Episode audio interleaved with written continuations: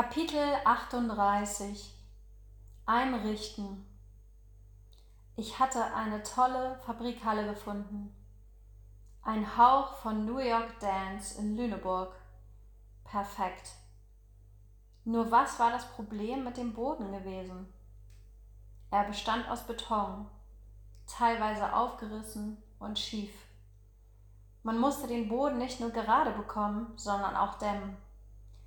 Tanzen auf Beton, auch wenn ein, anderer Belag darüber ist, geht schnell auf die Gelenke, so dass es eben nicht so einfach war. Letztendlich wurde eine Holzkonstruktion gebaut, worunter die Dämmung gelegt wurde. Das erhöhte den Fußboden um ganze sieben Zentimeter. Über die Holzkonstruktion wurden USB-Platten gelegt und darüber der eigentliche Tanzboden. Das alles auf 110 Quadratmeter. Da kamen einige Kosten zusammen.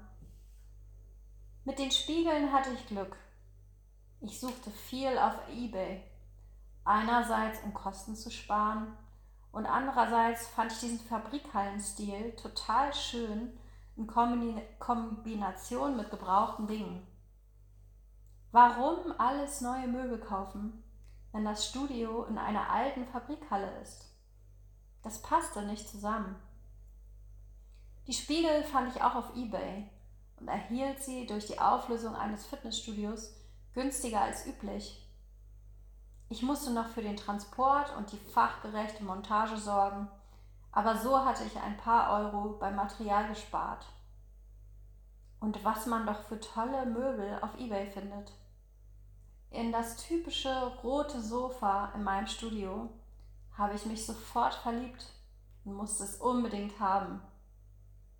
Es passt wie die Faust aufs Auge ins Studio und mein Papa muss es mir mit dem Hänger abholen.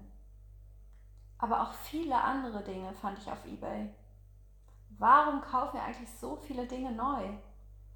Ich habe mein komplettes Studio so eingerichtet und damit eine Menge Geld gespart. Ich wollte auf keinen Fall einen Kredit aufnehmen und ich wusste noch nicht, wie lange es dauert, bis ich die hohen Miet- und anderen zusätzlichen Kosten gedeckt habe und noch davon leben kann.